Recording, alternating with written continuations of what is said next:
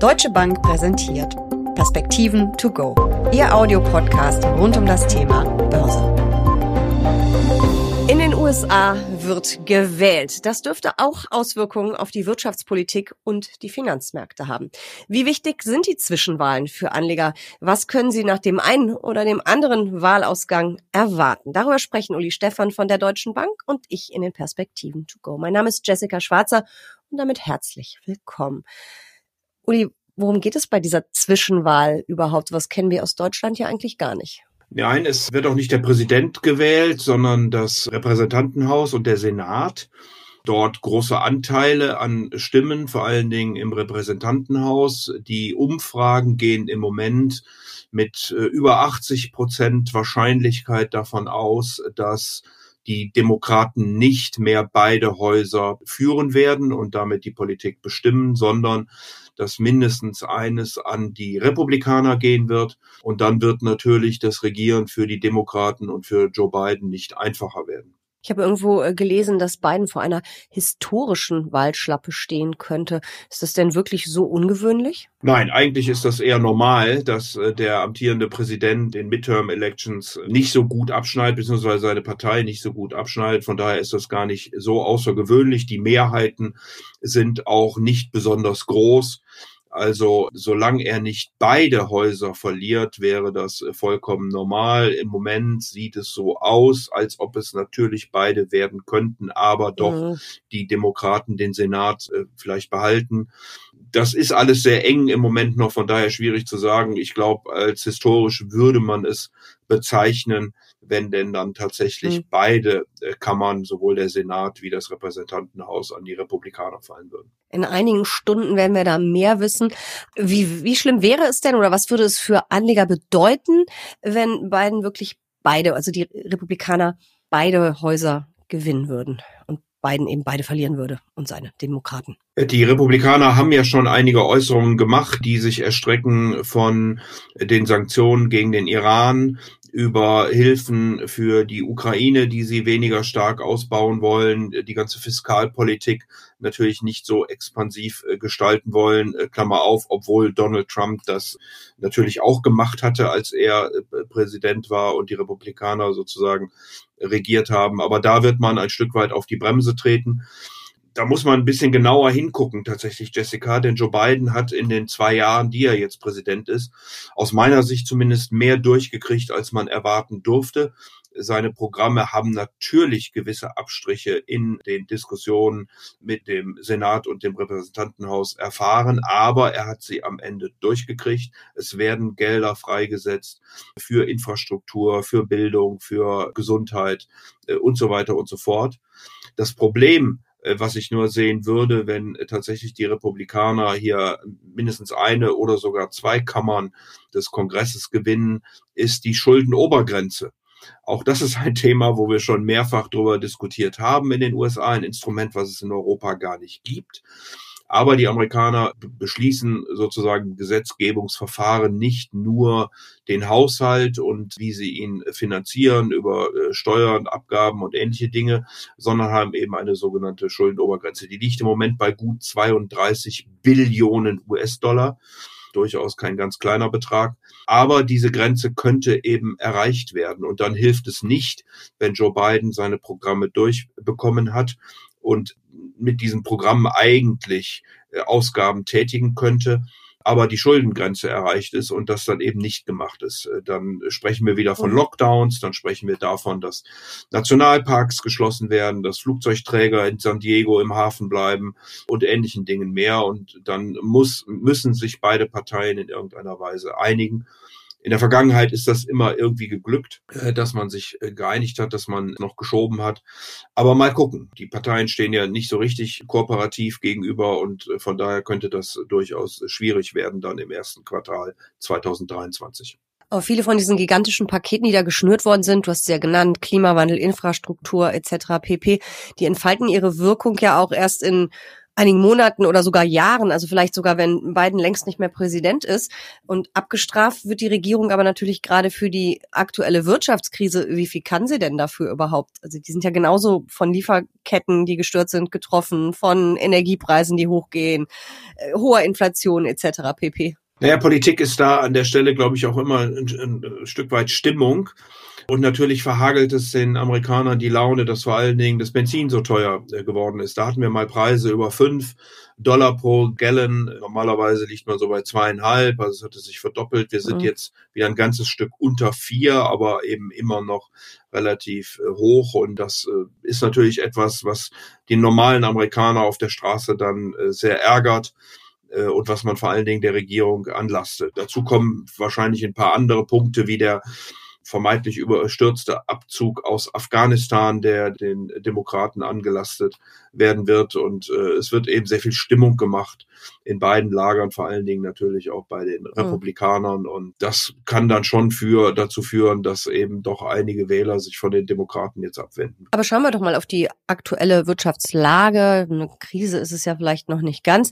Wo stehen denn die USA im Augenblick und vor allen Dingen, wo stehen die amerikanischen Unternehmen. Die Berichtssaison läuft ja auch. Ja, Jessica, die amerikanische Wirtschaft ist ja im ersten äh, Quartal, im ersten Halbjahr, Entschuldigung, diesen Jahres nicht so gut gelaufen. Wir hatten zwei negative Wachstumszahlen im ersten und im zweiten Quartal. Im dritten Quartal sieht es jetzt äh, deutlich besser aus. Das Wachstum ist zurück. Gut zweieinhalb Prozent haben wir hier äh, zugelegt. Das kann sein, dass es nach vorne gerichtet ein bisschen schwächer wird, weil natürlich die hohe Inflation Kaufkraft kostet, die Fed aber ja die Zinsen sehr stark angehoben hat und die Inflation in Amerika mittlerweile den Höhepunkt überschritten haben sollte. Da werden auch Stimmen laut, äh, mittlerweile vor allen Dingen außerhalb der Notenbank, ganz vorsichtig auch innerhalb der Notenbanken, dass man vielleicht im nächsten Jahr mal pausieren könnte. Also die wirtschaftliche Lage ist nicht katastrophal, aber sie ist so, dass wir wahrscheinlich nochmal einen Abschwung sehen werden Richtung Jahreswechsel, erste, vielleicht zweite Quartal 2023 äh, aufgrund eben der Einschränkungen der äh, gesamtwirtschaftlichen Nachfrage durch die amerikanische Notenbank, durch schlichtweg den Entzug von Geld. Und die Inflation, kommt die schon zurück? Die Inflationserwartung, passiert da schon richtig was? Wirkt die Zinserhöhung? Ja, die Inflationserwartungen sind äh, natürlich deutlich zurückgekommen in den äh, Vereinigten Staaten. Wir liegen mittlerweile wieder deutlich unter drei Prozent. Man muss dazu immer sagen, das sind die an den Börsen gepreisten Inflationserwartungen. Das sind nicht die, wenn man über die Straße geht mhm. Und die Menschen äh, befragt, die liegen in der Regel äh, nochmal höher, aber man glaubt hier, dass die amerikanische Notenbank die Inflation in den Griff bekommen wird. Und die ersten vorsichtigen Datenpunkte der Inflation zeigen das auch, dass offensichtlich hier der Höhepunkt überschritten ist. Und das ist sicherlich ein, ein gutes Zeichen. Die Unternehmen sind selbst noch etwas vorsichtig. Die Berichtssaison ist ja sozusagen im, im, im vollen Gange und wird sich jetzt irgendwann dem Ende dann wieder zu neigen, beziehungsweise es wird etwas äh, ruhiger werden. Im Moment haben rund 74 Prozent der Unternehmen die Erwartungen, die an sie gestellt wurden, übertroffen. Aber wenn sie sie übertroffen haben, dann mit weniger Gewinnen, als das in der Vergangenheit der Fall getan, gewesen ist. Und insofern haben wir also blendet im Moment nur ein Gewinnanstieg von zweieinhalb Prozent. Blendet bedeutet, dass man die Unternehmen nimmt, die bisher berichtet haben und sozusagen dann einfach so tut, als ob die, die noch nicht berichtet hätten, mit ihren Erwartungen berichten mhm. würden. Und dann kommt man eben auf diesen Anstieg mhm. von zweieinhalb. Das war noch zu Anfang der Berichtssaison viereinhalb Prozent, also ist äh, zurückgegangen und wir haben vor allen Dingen die Energiewerte, die Industrie, aber auch der diskretionäre Konsum, die hier die äh, Gewinne nach, nach oben treiben. Auf der anderen Seite sind es eben viele Technologiewerte, gerade im Bereich der Consumer Services. Das sind also die Internetplattformen, die Streamingdienste mhm. und so weiter, aber auch die Financials, die hier äh, deutlich schlechter berichtet haben. Siehst du denn da, wir haben ja in der vergangenen Woche über Europa gesprochen und dass es da vielleicht Schnäppchen zu machen gibt. Siehst du diese Schnäppchen auch an der Wall Street oder an der Nasdaq, Technologiebörse? Ja, ich glaube schon. Wir haben ja äh, gerade auch im Technologiebereich doch eine interessante Woche hinter uns gehabt, wo zuerst China mit zweistelligen Verlustzahlen bei den Technologiewerten aufgetreten ist und das in Verbindung zu sehen war mit dem Parteitag der Kommunistischen Partei. Wir haben dann im weiteren Wochenverlauf die Berichte der amerikanischen Technologiewerte gesehen, die zum Teil eben die Erwartungen nicht getroffen haben und aufgrund dessen und den hohen Erwartungen, die eben mit diesen Wachstumswerten verbunden sind, dann deutlich abgestraft wurden, zum Teil eben auch zweistellig.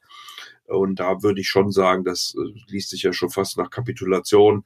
Da kann man dann möglicherweise das ein oder andere Schnäppchen machen, wenn man denn sich des Risikos bewusst ist und einen entsprechenden Anlagehorizont auch hat. Gibt es Branchen, wo du im Augenblick sagen würdest, absolut Finger weg, vielleicht auch mit Blick auf die politische Lage äh, oder einfach mit äh, auf die wirtschaftliche Lage? Gibt es da Branchen, wo man einfach sagt, boah, das ist echt hohes Risiko immer noch? Ja, ich wäre im Moment etwas vorsichtiger im Bereich der Immobilien also Bau, Konstruktion in den USA, mhm. die Hypothekenzinsen sind wieder über sieben Prozent gestiegen, die Bauanträge, äh, auch die Baugenehmigungen, all diese Zahlen sind rückläufig. Die Werte sind natürlich schon äh, einigermaßen preiswert mittlerweile, aber da kann eben äh, durchaus nochmal ein bisschen Volatilität mhm. reinkommen, wenn die amerikanische Notenbank, und davon ist ja auszugehen, äh, bis zum Jahresende weiter die Zinsen anhebt. Wir werden sicherlich auch im Bereich der Grundstoffe, vielleicht sogar der Technologie noch das ein oder andere haben. Es kommen ja diese berühmten Cyber Mondays und Black Fridays und so weiter und so fort demnächst. Also die Hochsaison für den Konsum beginnt ja jetzt im November. Und da muss man sicherlich dann auch nach den Konsumwerten und ein, einigen Technologiewerten gucken, die eben auch davon abhängig sind. Aber das könnte doch auch sein, dass das vielleicht Tage gerade sind, wo man die Schnäppchen dann äh, machen kann, wenn man eben sagt, äh, die Welt wird schon nicht untergehen und irgendwann erholt sich die Wirtschaft wieder und dann kommt auch der Konsum zurück. Genauso würde ich das auch sehen, also äh, auch in der Berichtssaison jetzt, ja, da war der Ausblick dann nicht, nicht ganz so doll, wie er erwartet worden war, aber wir sind sicherlich weit an von Katastrophen oder ähnlichem mhm. entfernt. Und wenn dann eine Aktie mit 20 Prozent oder so abgestraft wird, dann äh, finde ich das schon, mhm. sieht das fast nach Kapitulation aus. Ich glaube, dass da eher irgendwelche Algorithmen äh, im Spiel waren, dann die äh, programmiert worden sind auf spezielle äh, Zahlen und dann eben nachbörslich äh, hier mhm. stark reagiert haben. Auf jeden Fall sind auch jede Menge Emotionen im Markt. Gibt es denn noch so klassische Witwen- und Waisenpapiere im Augenblick oder gibt's das gerade gar nicht, weil alles so durcheinander gewirbelt wird? Oder gibt's diese total klassischen Branchen immer noch? Früher hieß es immer, Gesundheit kommt durch jede Krise gut durch, weil ich meine Herztabletten immer nehme. Andererseits haben die natürlich auch viele so Lifestyle-Produkte mittlerweile in ihrer Produktpalette. Aber gibt's sowas noch? Gibt's noch diese Witwen- und Waisenpapiere? Ich krieg immer meine fette Dividende und sie stürzen in keinem Crash wirklich extrem ab? Also ich glaube, dass es das so, wie, wie man das vielleicht vor 20, 30 Jahren gekannt hat, heute nicht mehr äh, mhm. der Fall ist. Die Unternehmen haben andere Geschäftsmodelle, sind breiter aufgestellt. Die Versorger kämpfen eben damit, dass sie die fossilen Brennstoffe loswerden, dass sie die Atomkraftwerke zum Teil loswerden, dass sie auf erneuerbaren Energien umsteigen. Die Pharmabranche ist immer sehr politisch abhängig. Also da reden wir dann über Preisdeckel für Medikamente, über immense Kosten für Forschung und Entwicklung, die klinischen Studien. Die meisten Menschen werden das ja mitbekommen haben in, in der Corona-Zeit und bei den, äh, bei der Suche nach den Impfstoffen. Also davon Witwen- und Waisenpapieren zu reden, ist schwierig. Man kann auch manche Versicherungen sich sicherlich angucken, auch Rückversicherer, die sehr hohe Dividenden zahlen. Aber wenn größere Schäden auftreten und damit ist ja mit dem Klimawandel leider auch zu rechnen, äh, dann können eben auch immer entsprechende Zahlungen anfallen, die dann die Gewinne der Versicherer und Rückversicherer drücken. Also insofern so richtig Witwen und Waisen, da wäre ich vorsichtig mit. Aber es gibt sicherlich Chancen an den Märkten und es mhm. gibt auch Werte, die in, in Anführungsstrichen normalen Zeiten dann recht ordentliche Dividenden zahlen. Also keine Witwen- und Waisenpapiere, aber immerhin Schnäppchen können wir gerade machen an der Börse. Kommen wir noch einmal kurz auf unser Eingangsthema zurück. Die Wahl. Wie nachhaltig wird die überhaupt die Kurse bewegen? Oder kann man sagen, das ist, äh, ja, politische Börsen haben kurze Beine, eine kurze, ein kurzer Ausschlag? Also die Wahl hat äh, sicherlich diesmal das Potenzial, für etwas Unruhe zu sorgen, insbesondere dann, wenn die Republikaner eben beide Häuser gewinnen sollten, weil es eben dann schwieriger wird für die Demokraten zu reagieren, äh, regieren, beziehungsweise weil dann möglicherweise der Kongress und das Weiße Haus sich ein Stück weit gegenseitig blockieren und damit wichtige Entscheidungen, die für die Zukunft zu treffen sind, sowohl national in den Vereinigten Staaten, hier spreche ich eben über Infrastruktur, über den ökologischen Umbau, ähnliche Dinge mehr äh, nicht so vorankommen und natürlich auch auf internationaler Ebene Entscheidungen, die äh, sicherlich äh, in den nächsten Jahren anstehen und von hoher Relevanz sind, nicht so getroffen werden können, wie man das möglicherweise tun würde, wenn man an, in einer Partei und dann eben durchregieren könnte. Es bleibt also auf jeden Fall spannend und wir bleiben dran. Danke für diese Perspektiven. To go. Sehr gern.